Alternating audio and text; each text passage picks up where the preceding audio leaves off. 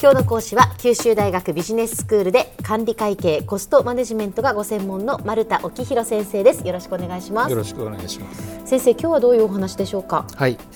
えっと、皆さんは原価というものに対してどのようなイメージをお持ちでしょうか？はい、原価、えー、はい。えー、例えば、うん、小売業であればお店で販売する商品を仕入れるために支払った金額のことだと考えるでしょう。うん、えーえー、製造業であれば製品を作るためにかかった材料費や人件費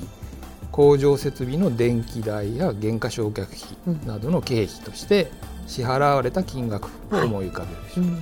でサービス業であればサービスを提供しているスタッフの人件費やサービスを提供するために必要な店舗の家賃や設備にかかる光熱費などの経費を上げることができるでしょう。うん。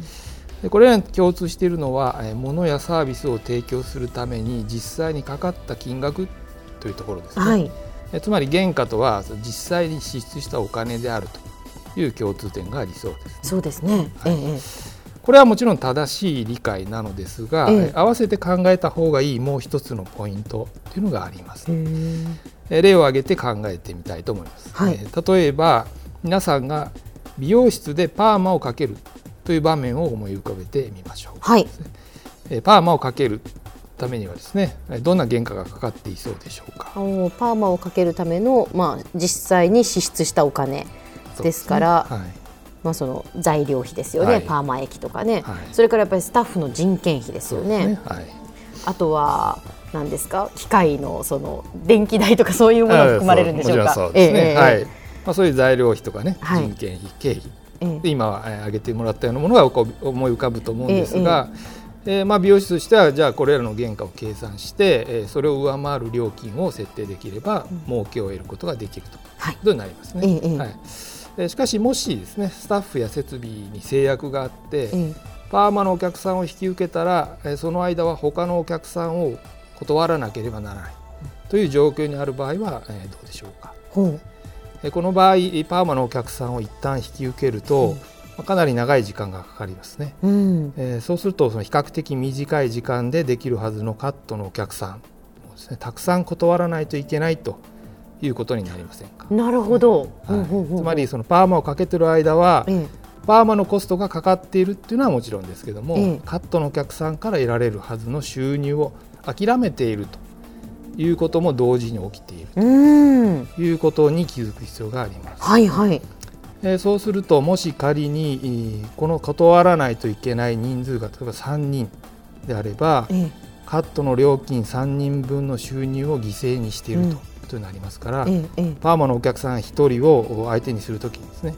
そのお客さんから少なくともカット3人分の料金はもらわないと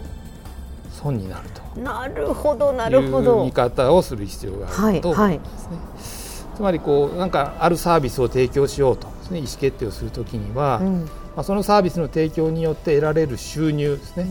うん、そのサービスの提供にかかる材料費とか人件費経費の支出を上回っているというのはもちろんですね、えー、必要なことですが、えー、同時に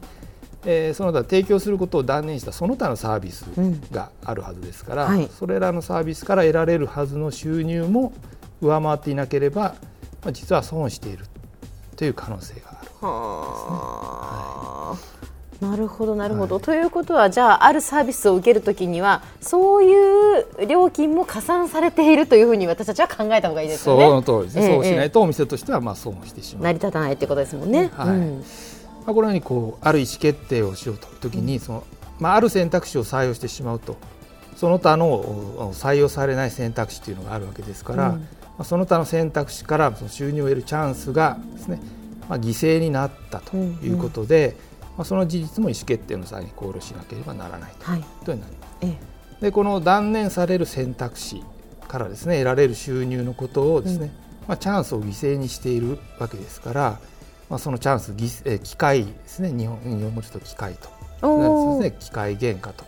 いうふうな呼び方がされています、この場合の機械というのはあのテクニカルな機械ではなくてね、えー、何かの機械っていうチャンスっていう意味の収入を得るチャンスを犠牲にしたと、はいはい、でその犠牲になった収入も原価だというふうに考えるべきだという考え方ですね。はいはいはい、はい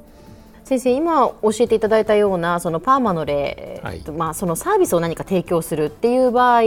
のその機械原価っていうのは非常に分かりやすかったんですけど、はい、そのサービス業以外でもそういうものっていうのはあるんでしょうか？考えないといけないんでしょうか、ね、あのサービス業に限らず全く同じ考え方でいいですね。製造業であっても、ええ、何かあお客さんからその注文が入ったという時に、はい、その注文を受けて製品を作るということを決めるということはその、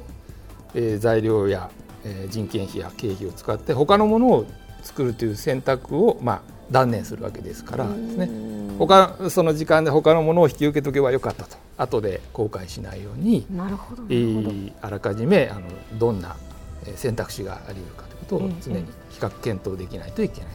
ということになるわけです。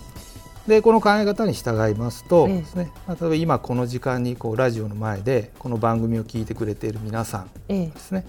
この時間に選択できるその他の選択肢がまあたくさんあると思うんですけども、まあ、それらから得られるどんな利益よりも、この番組を聞くことから得られる利益が最も大きいと。つまりこの番組を聞くことは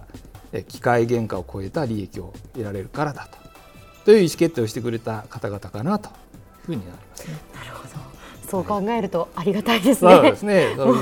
リスナーの皆さん本当にありがとうございますという気持ちになりますね。そうですよね。はい、まあいろんなそのまあメディアがあったり、その他の選択肢があるわけですよね。はい、この時間他の何か趣味のことに時間を費やしてもいいわけですが、はい、そのたくさんある選択肢の中からラジオを聞くということが何よりもそのその分の価値があるんだというふうに考えていただいた結果、ということですよね。間違いなくそうだと思います。はい、ということなので、私たちは感謝をしてその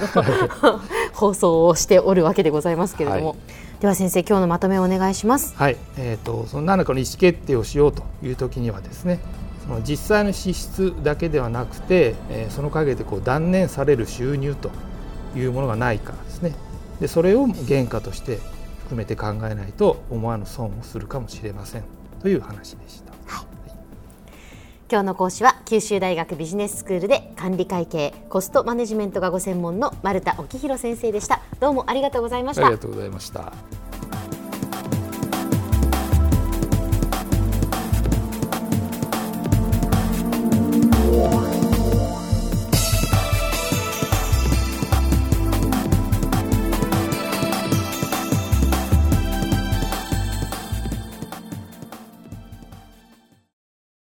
ゾクゾクグイグイメラメラつながる。ゾワゾワ。ハラハラ。メキメキ。つながる。ズキズキ。モワモワ。ホカホカつながる。キリキリ。ザワザワ。キュンキュン。ガンガン。ワクワク。ウズウズドキドキ。ルンルン。バクバク。九州人のいろんな気持ちつなげます。九州から輝こう。キラキラつながる。 QTnet